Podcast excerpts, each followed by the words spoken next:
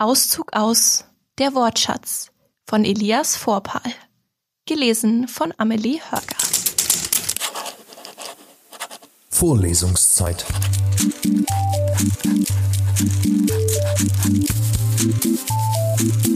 Der Geschichten-Podcast für jede Gelegenheit.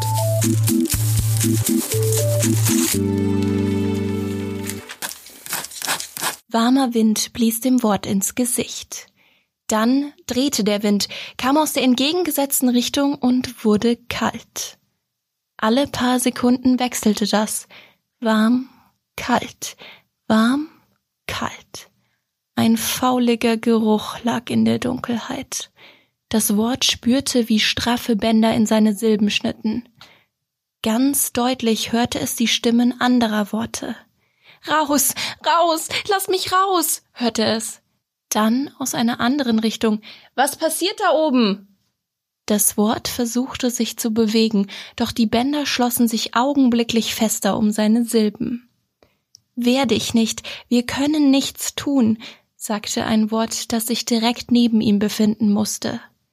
Das Wort hielt still und die Bänder lockerten sich etwas. Dann fiel Licht ein. Reflexartig kniff das Wort die Augen zusammen, öffnete sie aber gleich wieder, um zu sehen, wo es sich befand.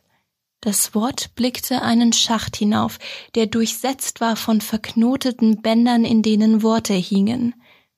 Kann war nur ein kleines Stück entfernt, und auch der dicke Sperrig hing nicht weit von ihm. Das Wort selbst war von zwei langen Bändern umschlossen. Sie fühlten sich feucht an. Die Bänder werden uns nach oben befördern, sagte das Wort, das direkt neben ihm hing. Hör zu, du wirst nicht viel Zeit haben. Sobald du nach oben geschleudert wirst, holst du so tief Luft, wie du kannst. Vergiss nicht, du kannst dich nicht wehren. Und hör bloß nicht auf die Schreie. Du musst die Schreie ausblenden. Was passiert da oben mit mir? fragte das Wort, als sich die beiden Bänder plötzlich wieder fester um seine Silben schlossen.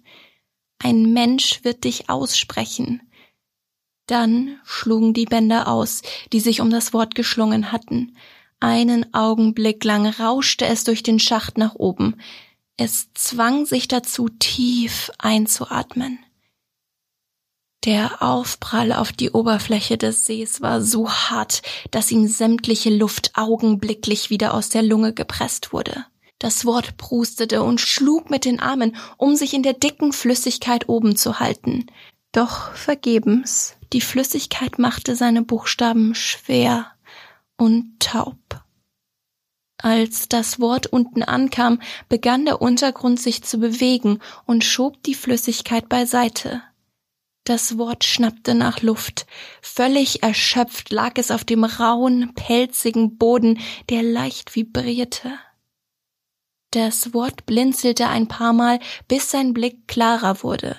Eine Handvoll Worte lag zwischen ihm und dem Abgrund. Fast hätte es das Wort, das unmittelbar am Abgrund lag, nicht erkannt. Es war übersät von Kratzern und Beulen. Die Augen lagen tief in ihren Höhlen. Dann ging alles ganz schnell. Der raue Untergrund schob die Worte noch näher an den Abgrund heran, zog sich dann abrupt zurück, um es darauf einen schnalzenden Schlag auf den Rücken zu geben. Es, es! Der Schrei breitete sich ohrenbetäubend im ganzen Raum aus. Von dem Menschen dazu gezwungen, hatte es sich selbst geschrien.